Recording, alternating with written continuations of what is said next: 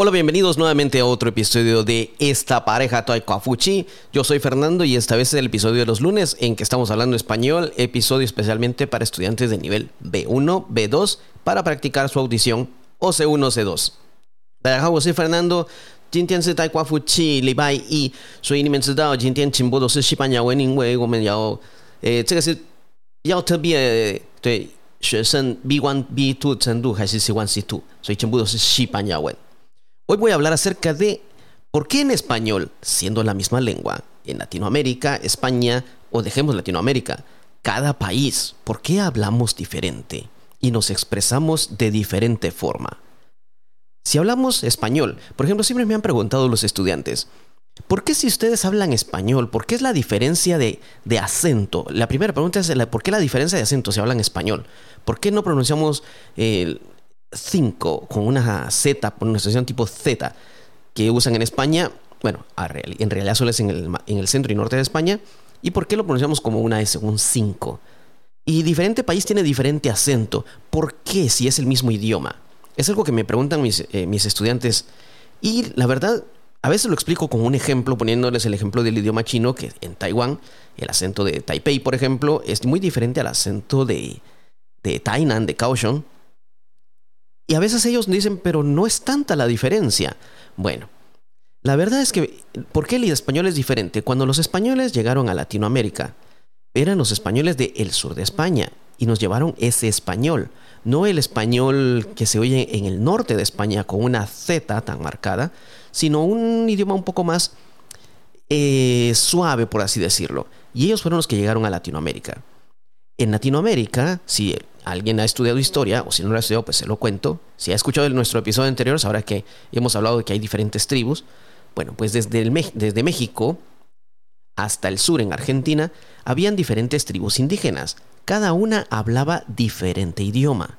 A veces eran pueblos vecinos, pero hablaban diferente idioma, tenían sus propias lenguas nativas. Cuando los españoles llegaron entonces a nuestras tierras, empezaron a, a tener ese contacto. Las, los dos idiomas empezaron a juntar, empezaron a mezclarse. Los, eh, los nativos empezaron a aprender español, algunos españoles, algunos, no todos, especialmente los frailes católicos, ellos sí, empezaron a aprender lenguas mayas, o no, no lenguas mayas, lenguas nativas. Mayas es solamente Guatemala y el sur de México, lo siento, Honduras, El Salvador. Empezaron a aprender lenguas nativas. Entonces los españoles hablaban las lenguas nativas con acento español, mientras que los eh, nativos hablaban el español con acento de su propia lengua. Por ejemplo, cuando llegaron eh, a ver a los taínos en el Caribe, pues ellos tenían su propia lengua y empezaron a hablar el español con ese acento. Hoy en día, si vas a Cuba, República Dominicana, Puerto Rico, vas a escuchar que el acento es un poco similar. A veces eh, no dicen Em, buenos días, la S a veces dicen buen, buenos días o buen día. Estoy cansado, a veces no dicen estoy cansado, dicen estoy cansado. Y, este, y, esta forma suave de la, e, de la D, este acento suave, este acento más eh, como cantado, es, es, un poco más caribeño, pero ese era por la mezcla del español con la lengua taína, la lengua que se hablaban, que hablaban los indígenas en el Caribe. Y lo mismo pasó, por ejemplo, cuando llegaron, por, que empezaron desde el norte, por cierto, cuando llegaron a, a México, conocieron a los aztecas, ya habían desaparecido los nahuatls y los mayas verdaderos, ya solo habían pueblos mayanizados, no existían ya los mayas reales. Pero entonces cuando llegaron, los aztecas empezaron a, los aztecas, los mexicas, los eh, eh, de diferentes tribus empezaron a aprender el idioma español para comunicarse. Sabían desde esa época ya se sabía que aquel que conocía más de un idioma tenía más oportunidades de conocer dos mundos. Imagínate, en esa época ya existía la, idea de, de aprender idiomas. Entonces, ellos empezaron a aprender el idioma español, pero lo hablaban con su acento azteca, o con su acento náhuatl, o con su acento de, Tolula, o chotuleca. Eh, diferentes idiomas, tal vez los estoy pronunciando mal los idiomas, pero empezaron a hablar español con su acento. Y poco a poco esto se fue haciendo una mezcla. No digo que ahora exactamente el acento de México sea definitivamente un acento azteca. No, no, no, no, no. El, idioma ha ido cambiando, se ha ido adaptando, el idioma español se ha ido mezclando poco a poco ha habido una mezcla de razas, porque sí, sí ha habido una mezcla de razas, los españoles y los indígenas se mezclaron y salió un pueblo mestizo, que es la mayoría de los que vivimos en Latinoamérica, los que somos de Latinoamérica, somos resultados de una mezcla de razas entre españoles, eh, del sur, del norte de Europa, tal vez de árabes, tal vez de africanos, de indígenas. Somos una mezcla ahora, somos un cóctel. Pero entonces cada uno empezó a hablar con español con su propio acento. Y los españoles que aprendían la lengua también tenían su propio acento al hablar. Quizás, me atrevo a pensar que quizás le decían, qué raro estás hablando mi lengua, pero te entiendo. Lo importante es que te entiendo. Mira, en esa época ya tenían la idea, no, no tienes que hablar perfecto, me tengo que dar a entender y con eso ya es suficiente y con eso pues ya hacemos negocios, ya hacemos alianzas, derrotamos al enemigo y hacemos y, ganamos todos. Bueno, ya existía esa idea. Así que en algún momento la historia se perdió y ahora muchos tienen miedo a, hablar sin a hablar con su propio acento, pero en esa época ya se tenía esta visión que tenemos en UMPay de lo importante es que te puedas comunicar, por supuesto, es ir mejorando poco a poco, pero que te puedas ir comunicando. Cuando las personas entonces llegaron, llevaron, eh, los, eh, españoles llevaron sus traductores aztecas a la región de Guatemala, que fue la siguiente que visitaron, y llevaron personas que les servían de traductores. Escucha esto. Quiere decir que habían personas aztecas que hablaban la lengua de los pueblos mayanizados que estaban en, en, Guatemala, que habían diferentes idiomas, habían casi 20, 22 idiomas, y habían personas aztecas que hablaban estos idiomas. Entonces ellos primero se comunicaban en el idioma de, los pueblos mayanizados, por decirte, hablaban en un cachiquel, es uno de los idiomas de Guatemala. El azteca lo traducía a azteca para entenderlo él y se lo transmitía al español en, un, en, una segunda traducción o una traducción de segunda mano. Ese poder de lenguas de traducción entonces ya, se, ya daba otro resultado. Y el español entonces ya interpretaba la lengua y, las, y los mayas entonces les tocó aprender también, escuchaban cómo hablaban español los aztecas y les tocó aprender cómo hablaban español los españoles. Tenía dos inputs, tenía dos lados de entrada. Y surgió su propia forma de pronunciar el español.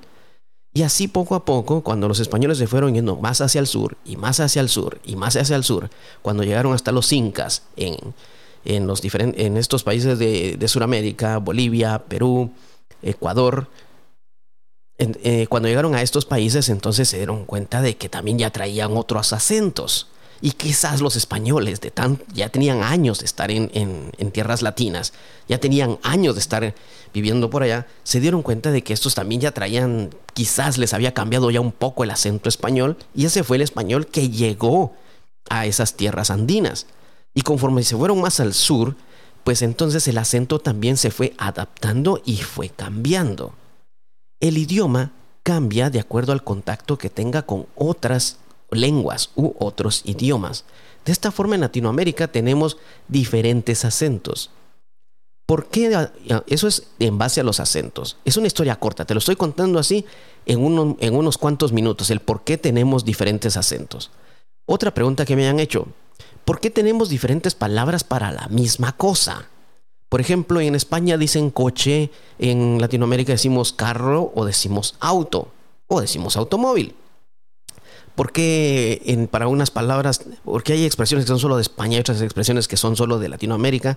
¿O porque hay expresiones que son solamente de, de México, expresiones solo de Colombia, expresiones solo de Argentina? ¿Por, ¿por qué si es el mismo idioma tenemos diferentes expresiones? Bueno, todas esas expresiones tienen una raíz. Las expresiones que, que tenemos, incluso en chino también, tienen una raíz de alguna historia, de alguna mitología, de algo que sucedió en la antigüedad y de ahí viene la costumbre de decir algo. Por ejemplo, eh, ¿por qué en Taiwán la mayoría de personas preguntan si ya has comido?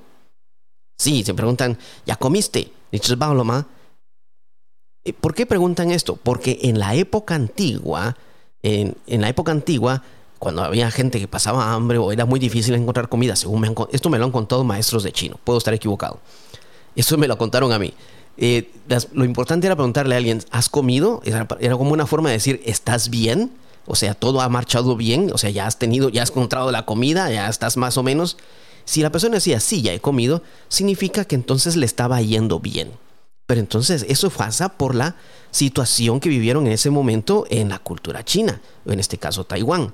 De la misma forma, esos mismos dichos, esas mismas expresiones eh, tienen, eh, que tenemos en cada país tienen una raíz de algo que sucedió en un momento dado, en una región, en un lugar, en un momento de la historia, y lo decimos diferente. Cada uno tuvo diferentes experiencias a través de su propia historia Recuerden, éramos países separados y la comunicación entre países no era tan fluida, no había internet, entonces una carta podía tardar meses, semanas en llegar a un destino, así que la comunicación no era tan fluida. Por eso cada uno tenía su propio desarrollo, cada cultura empezó a desarrollar por separado y teníamos eh, diferentes... Eh, diferentes situaciones cada día, entonces empezaron a surgir expresiones locales. Alguna expresión que, por ejemplo, solo, tal vez solo entendía una familia, o empezaron a entender solamente dos amigos, un chiste local.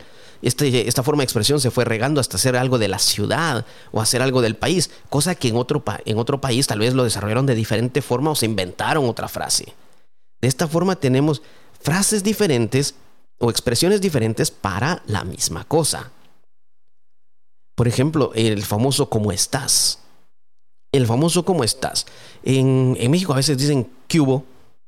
Que es un ¿qué hubo? o ¿qué ha pasado? ¿Qué hubo? Dicen ¿qué hubo? En otros lugares dicen ¿cómo va? Otros lugares te pueden decir eh, eh, ¿todo bien? Otros lugares eh, ¿todo calidad? y, y cada quien tiene una diferente expresión, pero significa lo mismo y se le llama que esto es lenguaje coloquial, pero viene precisamente por diferentes experiencias que hemos tenido cada uno en nuestro país. Por ejemplo, con unos amigos en Guatemala siempre nos decíamos, todo 24. Porque en, nuestro, en nuestra cultura, en nuestro trabajo, precisamente en nuestra oficina, el código 24, el número 24 era el código de que todo estaba bien en nuestro trabajo. Y entonces cada vez que nos encontramos, incluso después de ya de 15, 20 años de haber dejado la empresa, todavía nos decimos todo 24, todo 24. Y nadie entiende ese chiste. Pero ahora la familia de estas personas, según me han contado, a veces con sus hijos se lo dicen todo 24 y los niños dicen todo 24. Ya no saben ni por qué, pero ya lo siguen usando. Y son, eso es un ejemplo que te doy así básico. Pero de ahí viene que cada uno tengamos diferentes expresiones. ¿Son importantes aprenderlas? Sí y no. Sí depende, si vas a vivir en este país, por ejemplo, si vas a Guatemala, sería bueno, recomendable, que estudiaras algún, o que aprendieras o que trataras de escuchar expresiones locales, expresiones que se usan en Guatemala. No que aprendieras las expresiones de, de, de, de Argentina, porque no las van a entender, o quizás sí las entiendan, pero no las van a usar. No que estudies expresiones de España, que no las vamos a usar en Guatemala, pero expresiones locales. O sea, si las quieres aprender es porque tienes un motivo de ir a ese país. Si entre tus motivos está ir, por ejemplo, a España, pues te recomiendo.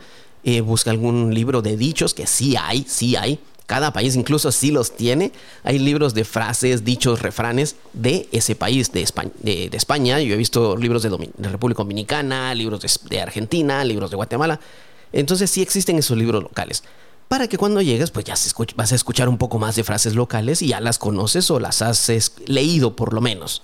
Pero si tu intención no es viajar a un país en específico, pues te recomiendo que estudies cualquier español. Cualquier tono es bueno, cualquier acento es bueno. Si, si tu maestro te puede decir, mira, en un país dicen esto y en otro país dicen lo otro, excelente. Vas a tener dos formas de comparar y vas a decir, ah, hay dos formas de decir lo mismo. Si hay una tercera, ya no te va a asustar. Eso es lo que te puedo decir por esta vez. Recuerda, eso es el por qué hablamos español con diferente acento y por qué tenemos frases diferentes aun cuando todos hablamos español. Espero que te haya gustado este episodio. Síguenos en nuestras redes sociales, déjanos un mensaje. Si tienes alguna experiencia similar y viajando a un país o aprendiendo alguna frase, también escríbenos, nos dará gusto saberlo. Dinos desde dónde nos saludas, desde dónde nos escuchas. Visita nuestra página web y visita nuestro Facebook también. Eso ha sido todo por hoy. Yo soy Fernando. Hasta la próxima.